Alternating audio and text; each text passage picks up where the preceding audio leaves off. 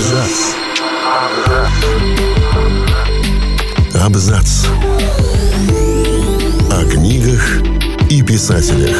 О книгах и писателях.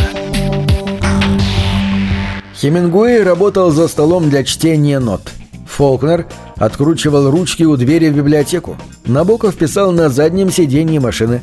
Кавка спал только днем по 4 часа. Пруст употреблял опиум и кофеин. Всем привет! Я Олег Булдаков, и сегодня я расскажу вам о привычках и распорядке дня известных писателей. Когда я пишу роман, то встаю в 4 утра и работаю в течение 5-6 часов. Во второй половине дня я бегу 10 километров или плаваю полтора километра, или делаю и то, и другое. Немного читаю и слушаю музыку. Ложусь спать всегда в 21. Так описывал свой распорядок дня Харуки Мураками. Подобная рутина, по словам японца, позволяет достичь глубокого состояния ума. К такому режиму Мураками пришел после неправильного образа жизни, который соседствовал с тремя выкуренными пачками сигарет в день и алкоголем. Чтобы это исправить, в 1981 году писатель переехал в провинцию, начал правильно питаться и ежедневно бегать. Этих традиций он придерживается до сих пор. Если мне доведется решать, что написать на своем надгробии, я попрошу выбить следующее. Харуки Мураками, писатель и бегун. Во всяком случае, он так и не перешел на шаг. Писал Харуки Мураками в одной своей книге. На творчестве Франца Кавки сказались его плохие отношения с отцом, работа страховым клерком, неудачная личная жизнь и ментальные расстройства. На последнее немало повлиял неправильный распорядок дня писателя.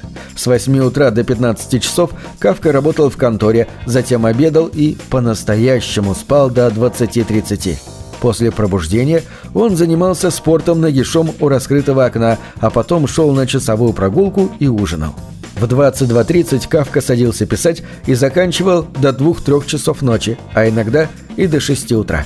Свободное от литературы время писатель пытался уснуть или достигнуть невозможного, поскольку ему мешали нескончаемые мысли о работе и грусть от того, что к нему не приходят сны.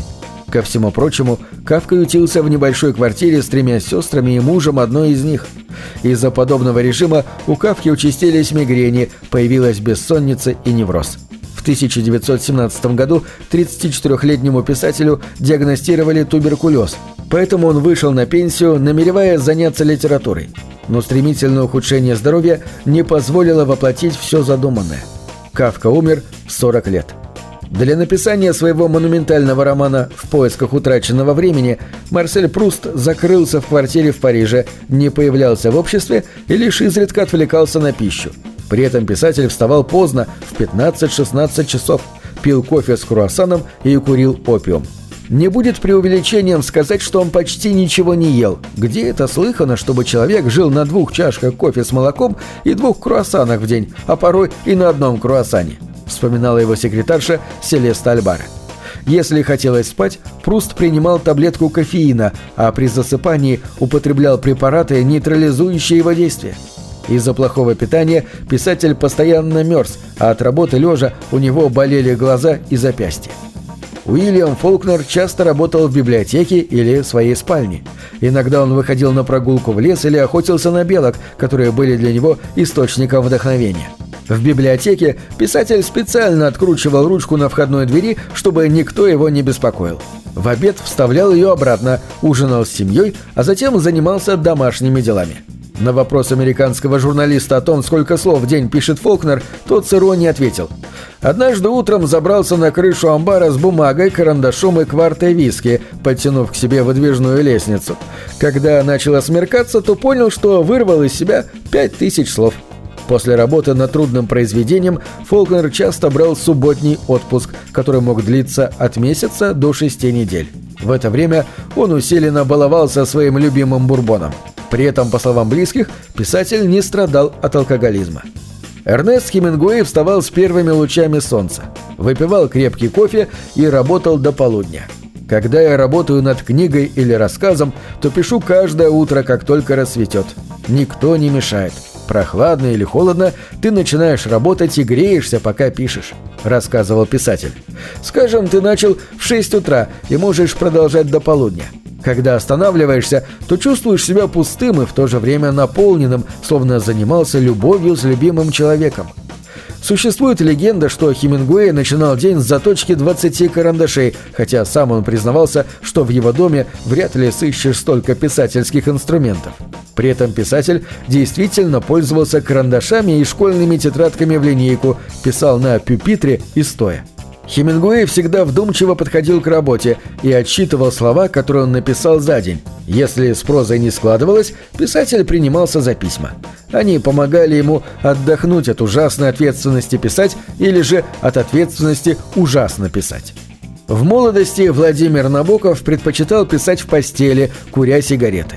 Повзрослев, он систематизировал свои мысли, записывал пришедшую к нему идею на каталожную карточку и складывал в коробку – так появилась «Лолита» и другие поздние романы. Писатель работал над «Лолитой» в Америке и часто на заднем сидении своей припаркованной машины. В одном из интервью Набоков описал свой распорядок дня. «Зимой я встаю около семи. Мой будильник – альпийская красноногая галка, большая черная птица с блестящими перьями и крупным желтым клювом, которая навещает мой балкон и весьма мелодично кликочет.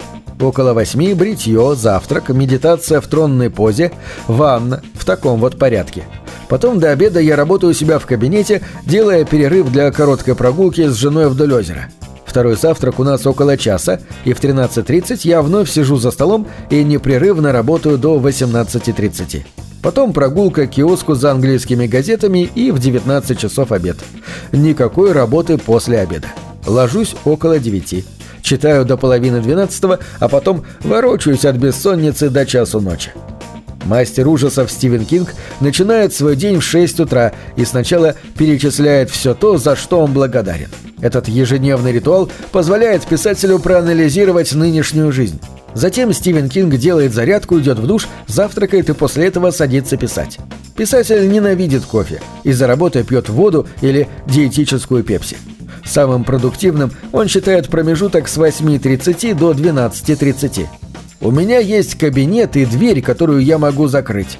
Обычно Молли, это его собака, лежит у подножия стола, пока я работаю. Все довольно обыденно. Это просто большой грязный стол с компьютером. При этом шторы всегда опущены, потому что если я слишком много смотрю на внешний мир, то теряю внутренний», — делился Кинг. На этом все. Читайте хорошие книги.